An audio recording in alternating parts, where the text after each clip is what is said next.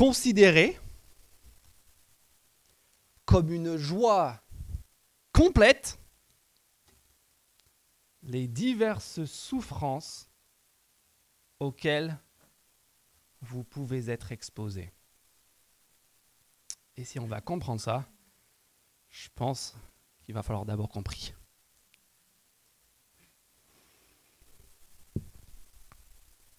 Notre Père, rien qu'en lisant ces mots, prend conscience des limites de notre compréhension, on prend conscience aussi de l'écart, du décalage qu'il y a entre notre façon de voir le monde et la vie et la tienne. Et c'est pourquoi nous voulons te demander ensemble ton aide, pour que tu nous aides d'abord à comprendre, ensuite à évaluer, à faire le tri, à pouvoir nous faire notre propre opinion, non pas sur la base de préjugés ou sur la base de ce que nous, on a envie de croire, mais sur la base de faits objectifs. Et permet enfin que nos vies dans cette semaine et dans les temps à venir puissent être euh, éclairées, renouvelées par ce que tu auras bien voulu nous aider à comprendre ensemble. Amen. Est-ce que c'est de la folie à l'état pur? Souffrance, joie. Est-ce que nous sommes ici au club des sadomachistes On a ici l'une des exhortations les plus incompréhensibles, je pense, de tout le Nouveau Testament. Surtout à notre époque, parce que autant certains courants de la théologie médiévale ou encore certaines spiritualités orientales, ou encore les Grecs qui disaient euh, tapatemata, tamatemata. Nos souffrances, nos mathématiques, non, nos souffrances, nos leçons, les souffrances, nos maîtres. Autant il y a beaucoup de courants dans le passé qui voient un effet bénéfique, utile de la souffrance, autant aujourd'hui, on a beaucoup de mal à y voir le moindre intérêt à la souffrance. Et c'est pour cela que si vous êtes comme moi, et comme presque tout le monde qui, qui, euh, qui vit à Toulouse aujourd'hui, on passe notre vie à minimiser la souffrance, à éviter la souffrance, à acheter des objets pour baisser notre euh, souffrance, à prendre des assurances pour nous protéger, nous prémunir contre l'assurance on passe tellement de temps à chercher à créer des conditions de vie où notre existence ne sera qu'un long fleuve de plaisir et de joie continue et ne serait-ce que, que la, la suggestion d'une adversité, d'une difficulté peut des fois nous mettre dans tous nos états.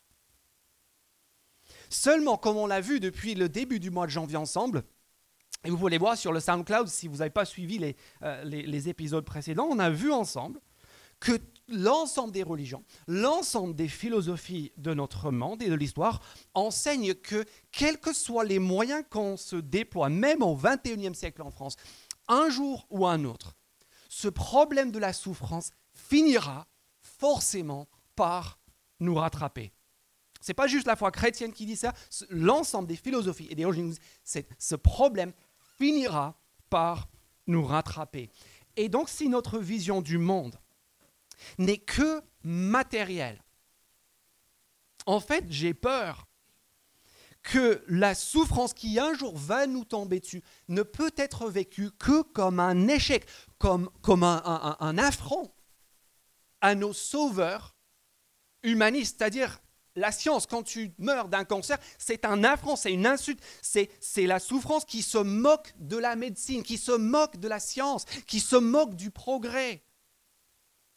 Lorsque vous avez de, l'intolérance et de la haine dans la société, bah c'est la souffrance et le mal qui se moquent de la tolérance et, et, du vivre ensemble dont, on parle à longueur de journée. Je pourrais continuer à la liste. S'il n'y a pas de, dimension transcendante, en dehors du, du matériel et de ce qui est humain, en fait, la souffrance finira toujours par se moquer de nos sauveurs humanistes et matériels.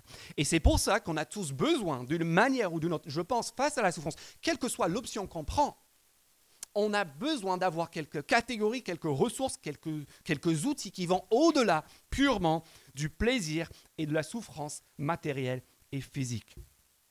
Et l'évangile de Jésus-Christ, la bonne nouvelle de ce que Dieu a fait pour l'humanité à travers son Fils, et notamment à travers sa croix, sa mort à la croix et sa résurrection, ne promet pas pas plus que l'ensemble des autres philosophies et religions de notre monde, de, pouvoir nous donner une vie sur terre sans souffrance. Par contre, ce qu'elle promet, ce qu'elle promet, c'est une chose que peu de gens, peut-être peu d'entre nous, peuvent concevoir aujourd'hui, c'est-à-dire une vie marquée par la joie, y compris, pas juste quand on est à la retraite, pas, juste quand on a un RTT, mais une vie marquée par la joie, y compris au milieu de la souffrance et de l'épreuve.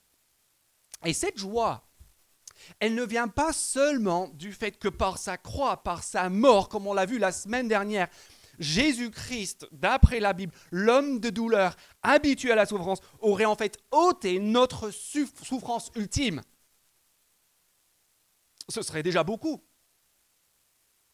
Cette joie aujourd'hui pour le croyant au milieu de la souffrance vient pas non plus du fait que, comme on le verra la semaine prochaine, il y a dans l'évangile Jésus-Christ, à travers sa résurrection, la promesse d'un avenir sans même la possibilité de souffrance. Même si ça aussi, ce serait beaucoup. Et je pense qu'on prendrait tous si on pouvait prouver que c'était vrai. Non, en plus de cela, ce que nous allons voir ce matin, c'est que l'évangile, la bonne nouvelle de ce que Dieu a fait pour nous en Christ, permet en plus d'enlever la souffrance la plus atroce par la croix, en plus de nous donner l'espoir d'un avenir sans souffrance par la résurrection. Aujourd'hui, maintenant, au milieu des épreuves que nous pouvons traverser, il y a la promesse que ce Dieu est tellement grand, tellement souverain, tellement bon, qu'il est capable de transformer même la souffrance, même la malédiction en bénédiction, en bienfait, en avantage, en quelque chose d'utile et de bénéfique. Cette souffrance qui n'a ni voulu au commencement, qu'il ne permettra plus un jour, il peut même aujourd'hui la racheter et la transformer en bénédiction pour nous. Et je vais essayer de vous montrer cela. Il va falloir une Bible ce matin, euh, des doigts euh, bien chauffés et il va falloir aussi un bulletin. Euh, et vous allez voir sur ce bulletin, la deuxième page, nous avons cinq points. Alors mon fils qui vous a plié vos bulletins ce matin a ouvert le bulletin et a dit cinq points C'est qui qui prêche ce matin? Il ne savait pas qu'il avait le coupable devant lui. On va faire cinq points rapides pour montrer en quoi cinq raisons. Je suis désolé, j'ai cherché dans le il y a cinq points, je ne pouvais pas vous, vous cacher des choses. Euh, j'ai trouvé cinq points, cinq, raisons pour lesquelles le croyant peut considérer la joie comme, la souffrance, pardon, comme une joie. On commence par la première joie, la joie de l'imitation. Alors, les étudiants, surtout les étudiants en école de commerce, je voudrais vous faire remarquer une chose à la page 650, en Marc chapitre 8, verset 34. La page 650, Marc 8, 34, c'est que Jésus de Nazareth aurait eu, à mon sens, un gros zéro en marketing.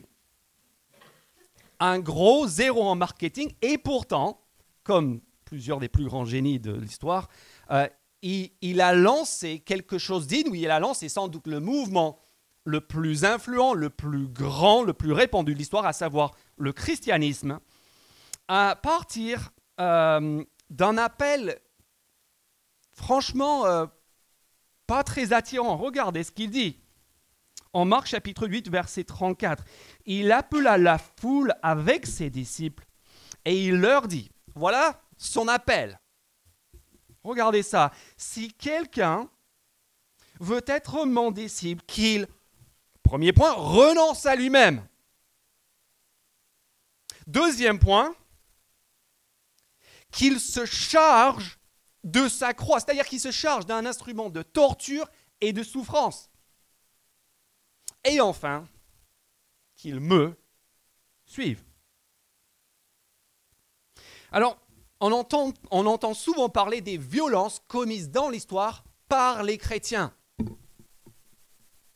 Et loin de moi l'idée ici de nier des atrocités terribles commises au nom du christianisme par le passé.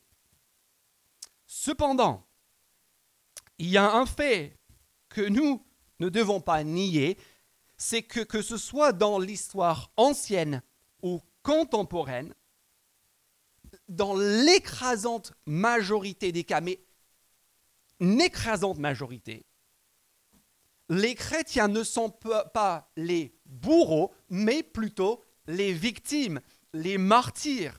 Le nombre de martyrs et de victimes qui sont morts ou qui ont été torturés ou, à qui on a confisqué leurs biens ou autrement maltraités à cause de leur foi en Christ est scandaleusement élevé aujourd'hui dans le monde, dans de nombreux pays et aussi dans l'histoire. Pourquoi? Parce qu'en fait, Jésus ne mentait pas. Il disait que si on choisit de le suivre, si on choisit de devenir son apprenti, son disciple, bah devinez quoi?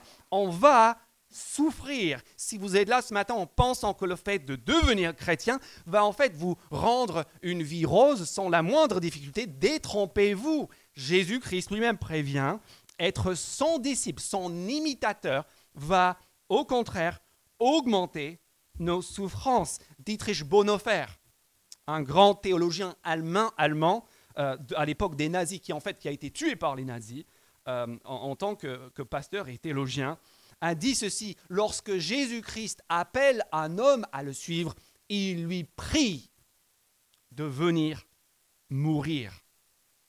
Et c'est de là que vient notre première joie étonnante dans le Nouveau Testament. Euh, si vous regardez en Actes chapitre 5, verset 41, vous avez quelque chose de très étonnant.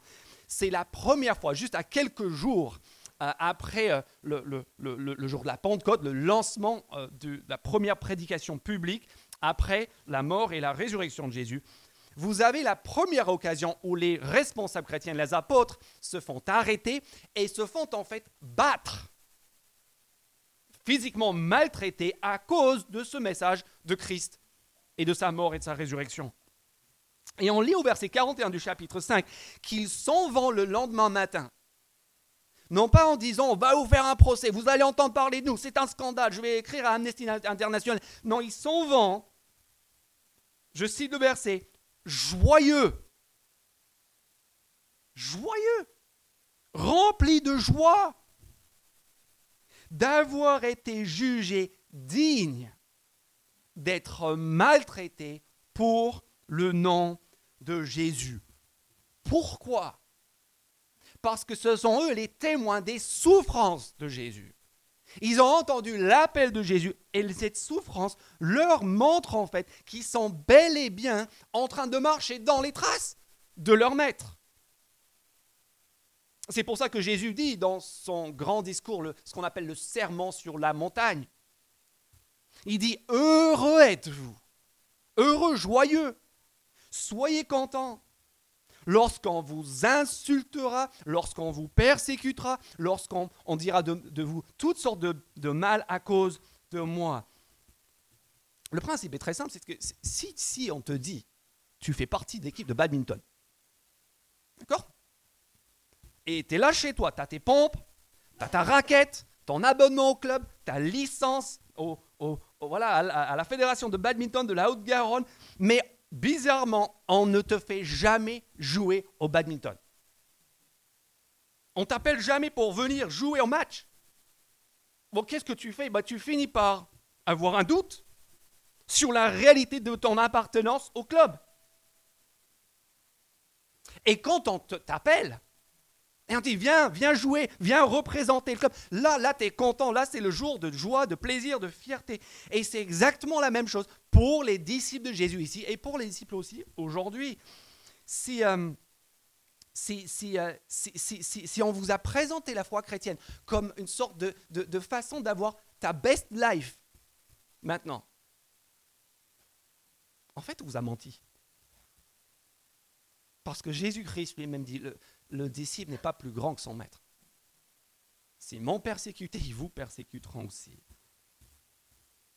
Mais ce n'est pas la joie qui nous vient en premier quand ça, nous tombe dessus. Quand on se prend la petite remarque, quand on est l'objet d'un mépris à cause de nos croyances arriérées et obscures et dépassées, quand des amis nous laissent tomber, quand la famille s'éloigne. Et en fait, si on écoute les apôtres, et si on écoute, l'apôtre Paul quand il écrit aux Philippiens, on devrait, on devrait être joyeux. Parce que, comme le dit Paul en Philippiens 1, 27, il vous a été fait la grâce, non seulement de croire en Christ, mais encore de souffrir pour lui. Bienvenue dans le club. On est des imitateurs et heureux de l'être. Après la joie de la souffrance, dans l'imitation du maître, il y a ensuite la joie de la souffrance dans la filiation du Père. L'autre jour, j'étais au restaurant avec ma femme et c'était assez, il était assez, tard le soir. Et on a observé euh, sur une banquette dans ce restaurant un, un petit bout de 3 ou 4 ans. Et peut-être que vous êtes déjà arrivé à la même chose, il était tard le soir, en semaine, et le, pauvre petit, il partait dans tous les sens. Un moment, il était surexcité, l'autre moment, il était affalé, les parents essayaient de le gérer tant bien que mal. Et on s'est interrogé avec ma femme, on s'est dit, est-ce que c'est l'enfant roi euh, qu'on n'a pas osé euh, amener au restaurant? Ou est-ce qu'en fait, ce sont les parents rois qui ne pouvaient pas se passer de leur plaisir, et donc ils ont emmené le pauvre gamin avec eux, voilà, et, il a passé une soirée pas terrible. Dans tous les cas, quand on voit un enfant livré à lui-même, que ce soit par l'indifférence ou, par paresse parentale, ça nous fait tous un petit peu de la peine, n'est-ce pas? Parce qu'on sait, on sait que quand les parents aiment vraiment leurs enfants, bah, ils ont besoin, même si c'est parfois contre-intuitif, ils ont besoin de leur donner un cadre. Et donc, ils ont aussi des fois besoin de leur donner une correction. Ils leur imposent une souffrance bénéfique. Et c'est exactement l'argument d'Hébreux chapitre 12 que vous pouvez trouver avec moi à la page 792. Euh, 14, pardon, 794. Parce que nous, notre réaction instinctive quand on souffre, que l'on soit croyant ou pas d'ailleurs, c'est dire je souffre, donc, conclusion, Dieu ne m'aime pas. Je souffre égale Dieu ne m'aime pas. Et en fait, l'auteur de l'Épître aux Hébreux, il s'adresse à des chrétiens qui sont abattus, qui sont découragés. Et figurez-vous qu'il en tire précisément la conclusion inverse. Regardez le texte avec moi. Hébreux chapitre 12, verset 6. En effet, le Seigneur corrige celui qu'il aime. Et il punit tous ceux qu'il reconnaît comme ses fils. Supporter la correction, verset 7, c'est comme des fils que Dieu vous traite. Quel est le fils? Qu'un père ne corrige pas. Est-ce que tu souffres? Est-ce que tu passes par l'épreuve? Est-ce que tu passes par une injustice, un contretemps Avant d'en déduire que Dieu est méchant, dit l'Épître aux Hébreux, interroge-toi. Parce que si tu as un bon père qui veut ton bien, pas juste là, maintenant, dans l'instant, mais dans, le long terme, il y a aussi cette, cette éventualité qu'en fait, ce n'est pas ce que votre père ne vous aime pas, c'est que votre père est en train de, de prendre soin de vous, de vous éduquer, de vous corriger, de vous aider à grandir dans les meilleures conditions. Et je suis conscient, c'est très difficile à entendre. Et, l'auteur, il le sait, regardez le verset 11. Il dit, euh, certes, au premier abord, toute correction, et on s'en souvient en tant qu'enfant, n'est-ce pas, semble un sujet de tristesse et non de joie. Mais, regardez ça, verset 11. Mais, et les parents, vous le savez, elle produit plus tard chez ceux qu'elle a ainsi exercé un fruit porteur de paix, de bien-être, d'épanouissement, à savoir la justice. Et j'aimerais juste dire ici que cela est très loin de s'appliquer à tous les cas de souffrance qu'un chrétien peut traverser. Il ne faut surtout pas que vous partiez ici en pensant tout ce qui peut m'arriver. La Bible donne plein d'exemples de, souffrances, on en a vu quelques-unes ces dernières semaines, qui n'ont strictement rien à voir avec l'éducation, la correction de Dieu. Et je ne voudrais pas que vous soyez blessés en pensant que tout ce qui vous arrive, c'est beaucoup plus complexe que ça. Mais il y a cette catégorie dans la Bible. Et donc, on fait bien de nous interroger avant d'esquiver, avant de blâmer les autres, avant de se plaindre, avant de se victimiser. On fait bien de s'interroger et de nous dire si j'ai un bon père qui m'aime et si quelquefois la souffrance est aussi pour mon bien, pour m'aider à grandir, quelle est peut-être la part de grâce que mon confort et que ma facilité m'a peut-être fait négliger, fait oublier. Parce qu'en fait, vous savez quoi, il n'y a que deux options d'après le verset 8. Et le verset 8, c'est peut-être le plus choquant. Il n'y a que deux options au verset 8. Mais si vous êtes dispensés de la correction à laquelle tous sont passés, donc que vous êtes des enfants illégitimes et non des fils. En fait, il n'y a que deux options. Soit on expérimente, comme un enfant d'ailleurs, l'éducation d'un bon père qui aime et qui corrige pour notre bien, en fait, pardonnez-moi le mot, mais on est des bâtards. On est des enfants gâtés, complètement livrés à eux. Personne ne prend le soin de les, de les encadrer. Donc si vous ne connaissez pas de souffrance, ne partez pas aussitôt de la conclusion que ça veut dire que vous êtes particulièrement béni. Ça pourrait même être précisément l'inverse. Troisièmement, après, la joie dans l'imitation du maître, après la joie dans la filiation du Père, tournez la page, une, seule page cette fois-ci, 796, et venons-en à cette joie complète dont je vous ai parlé au début. Jacques chapitre 1, verset 2, Mes frères et sœurs, considérez comme une joie complète les diverses épreuves auxquelles vous pouvez être exposé. Zarbi de chez Zarbi. Première observation importante. La vie chrétienne, les amis, la vie chrétienne ne nous obtient pas une exemption aux, je cite, diverses épreuves dont il est question. En gros, Jacques parle ici des tuiles, des pépins, des galères, des effets en fait du fait qu'on vit dans un monde déchu qui ne tourne pas rond, qui ne fonctionne pas comme Dieu l'avait voulu au départ et qui ne fonctionne pas comme il fonctionnera un jour lorsque Dieu aura intégralement repris la main, comme on le verra la semaine prochaine. Et on a même, on a vu la semaine dernière, Jésus qui supplie Dieu de, de lui épargner la souffrance ultime et qui n'est pas exaucé. On a l'apôtre Paul aussi. Si on vous a dit qu'en tant que chrétien, vous avez la victoire en tout et que rien, aucun, aucun mal ne puisse vous tomber dessus, pensez juste à l'apôtre Paul, qui à trois reprises supplie Dieu de lui enlever une affliction physique et qui entend en retour, en réponse à cela, ma grâce te suffit. Il n'y a aucune place dans le Nouveau Testament pour l'idée que la, que la foi chrétienne nous ôterait ces diverses épreuves de la vie. C'est notre quotidien pendant cette vie. Mais en quoi donc ces, ces souffrances peuvent être considérées comme une joie complète? Eh bien, regardez la suite du texte avec moi. Pourquoi Comment est-ce que Jacques justifie cela? Regardez le texte avec moi. Verset 3.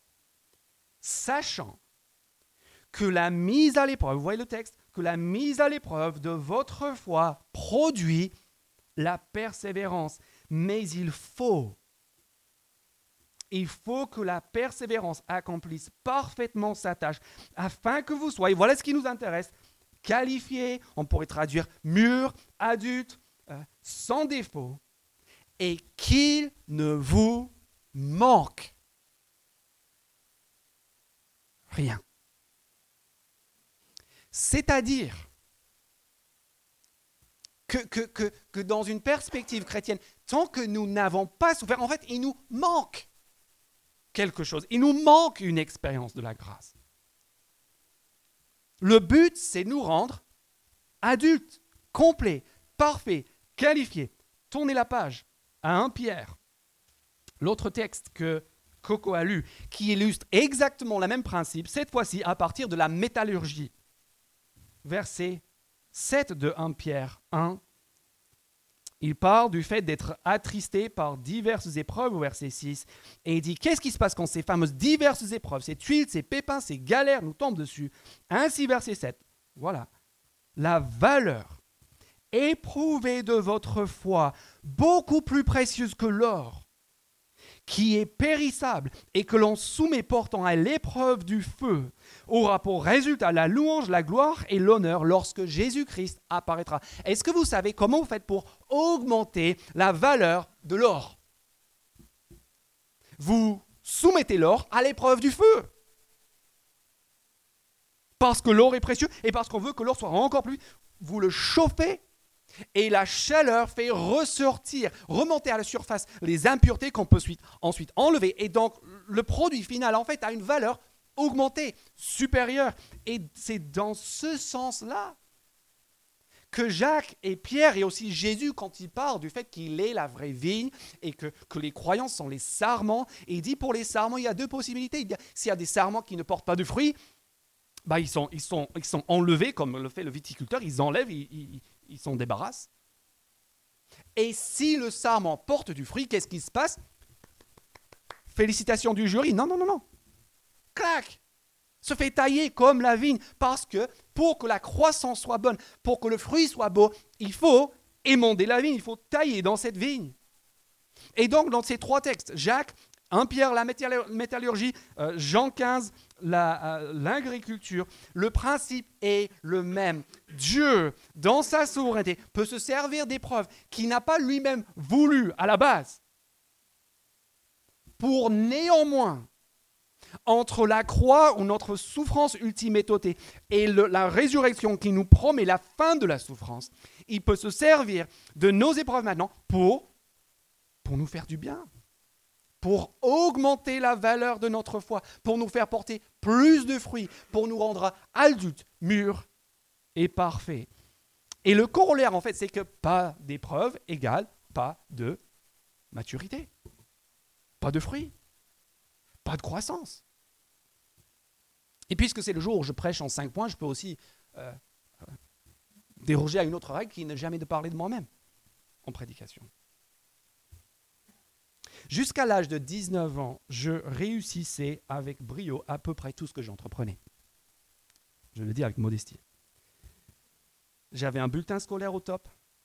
Je réussissais les, concours les plus difficiles pour mes études. J'étais champion de ma région en sport. J'avais une super copine. J'étais bon en musique, en théâtre. J'avais monté mon entreprise à 14 ans. Et en milieu de tout ça, je croyais en Dieu. Ah oui, je croyais en Dieu intellectuellement. J'avais obtenu la conviction intellectuelle que la Bible était probablement vraie vers l'âge de 16 ou de 17 ans. Mais à part ça, j'étais imbuvable.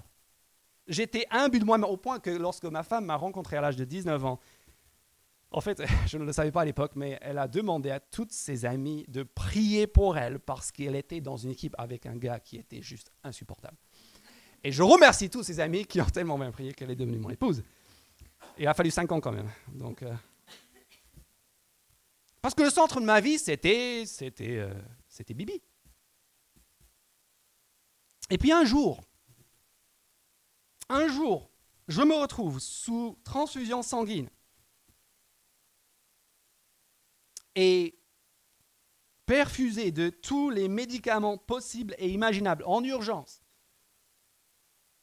Je passe six mois à contempler deux choses, le plafond et la mort. La mienne éventuellement, et aussi celle de nombreuses personnes autour de moi. Et je suis dans cette situation-là. Et mon père vient dans la chambre et il me cite 1 Pierre chapitre 1 verset 7. Et je peux vous dire, si j'en avais été capable, je lui aurais frappé.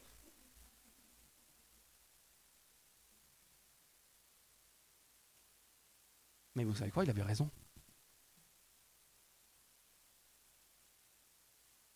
Moi, je ne serais probablement pas ici en train de vous parler de ce sujet. Moi, je serais en train de mener ma petite vie, à m'éclater. Cette épreuve est la raison pour laquelle ma foi a été fortifiée, la raison pour laquelle j'ai fait les choix que j'ai faits. Et vous pouvez demander à n'importe quel chrétien aguerri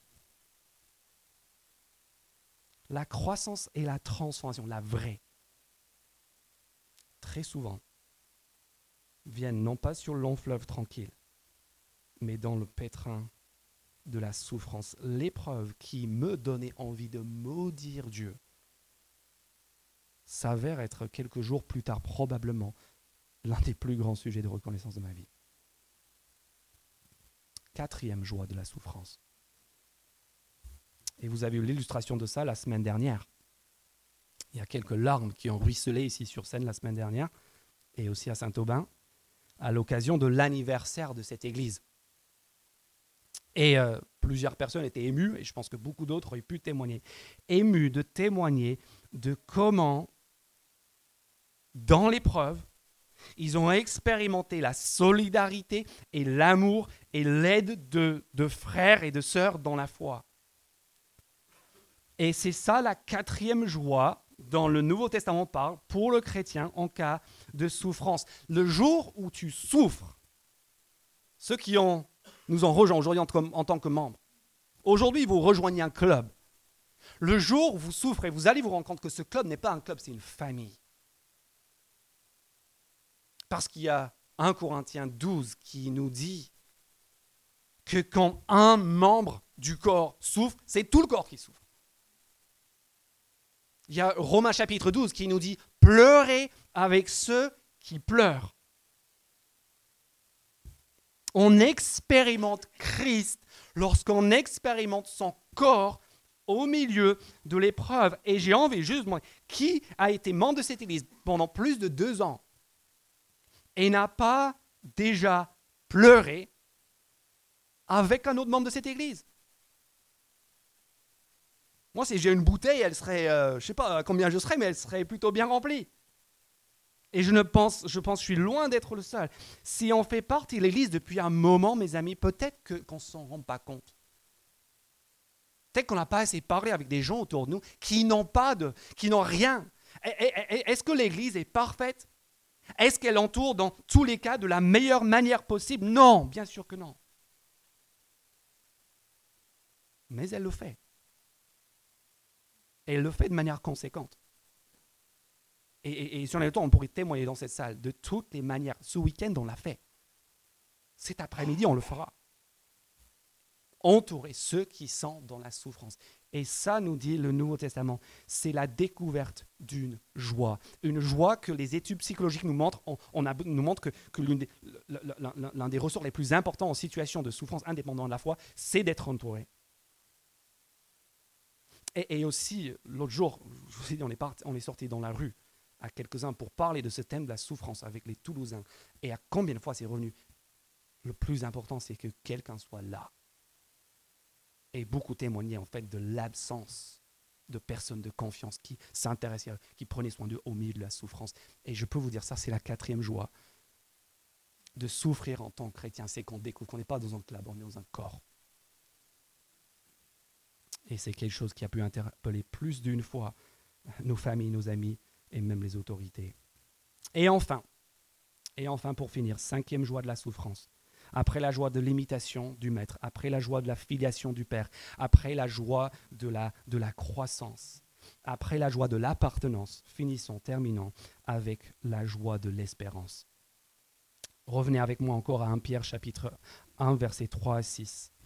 Il parle euh, ici, en fait, de la résurrection de Jésus-Christ et de l'espérance future. On aura tout le temps de développer ça la semaine prochaine. Mais au verset 6, il dit, c'est ça, c'est cette espérance future qui fait votre joie. 1 Pierre 1, 6. C'est cette espérance donc qui fait votre joie, même si maintenant, puisqu'il le faut, vous êtes pour un peu de temps attristés par diverses épreuves.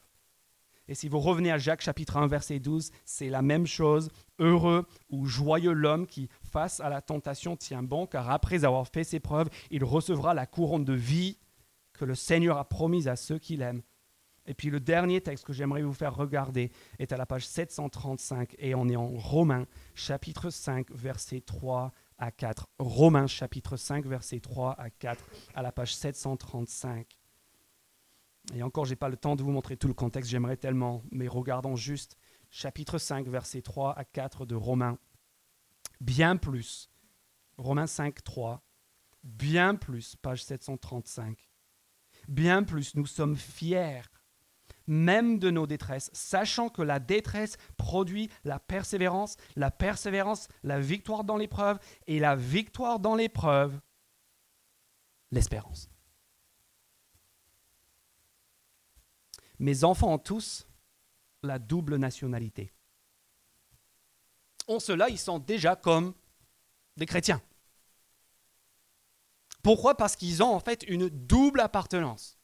Ils vivent entre deux mondes, entre deux réalités. La réalité présente et la réalité future.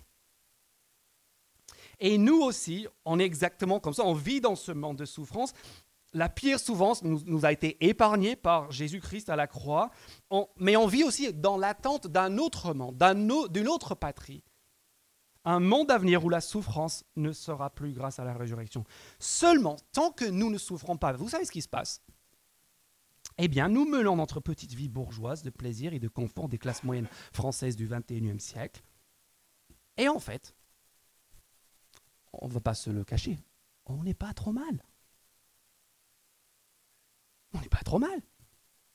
Passer un week-end, regarder un film, aller au resto, faire des petits travaux chez vous, jouer avec des... On n'est pas trop mal.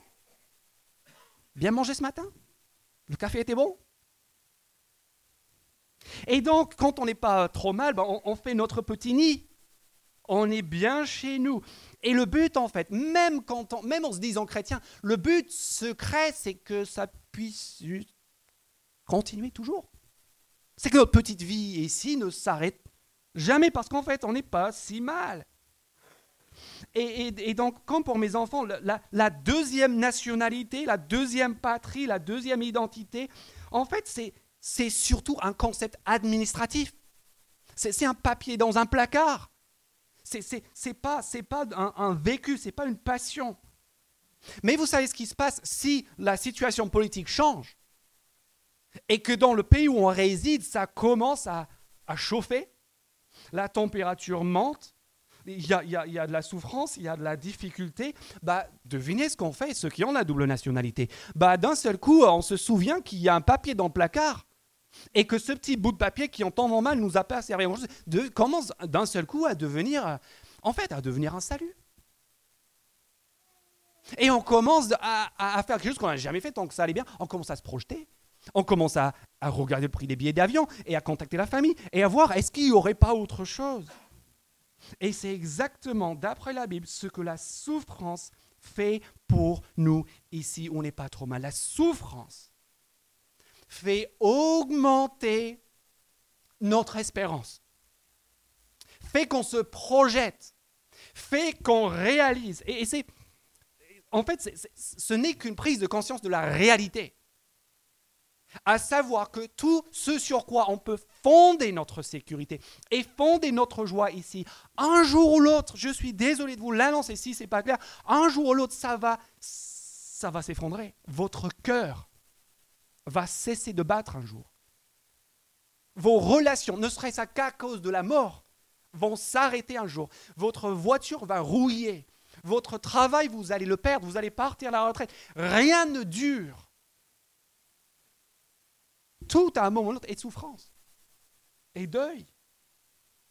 Et c'est dans ce moment-là qu'on réalise que tout ce qui faisait notre joie, notre sécurité, en fait, c'est du sable, c'est du carton.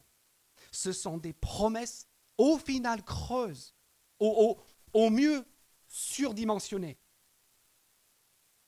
Et donc, on se rend compte que si on a un pied dans chaque camp, il y a le pied où on a surtout mis notre poids, il commence à glisser.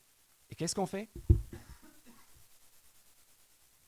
Et c'est pour ça aussi que la souffrance devient une joie ou nous permet de réaliser la joie qu'on a toujours eue, mais qu'on n'avait pas tellement réalisée. Les amis, j'espère que j'ai été clair, l'évangile ne promet pas une vie sans souffrance. Mais par contre, ce qu'elle promet à nous tous aujourd'hui, c'est une joie et même diverses joies au milieu de la souffrance. Pas seulement à cause de la croix qui nous ôte la souffrance ultime, pas seulement à cause de la résurrection qui nous donne l'espoir d'un avenir sans souffrance, mais aussi à cause de la transformation ici et maintenant de nos épreuves, de notre souffrance, même de la malédiction en bénédiction et en joie. Et en particulier ces cinq, la joie d'imiter un maître qui a souffert. La joie de se savoir non pas illégitime, mais les vrais fils d'un père qui aime et qui prend soin et qui éduque. La joie de grandir, de croître, de porter du fruit. La joie d'appartenir, pas à un club, mais à un corps. Et enfin la joie d'une espérance, de quelque chose d'infiniment meilleur qui nous attend à coup sûr et dont j'aurai la joie de vous parler la semaine prochaine.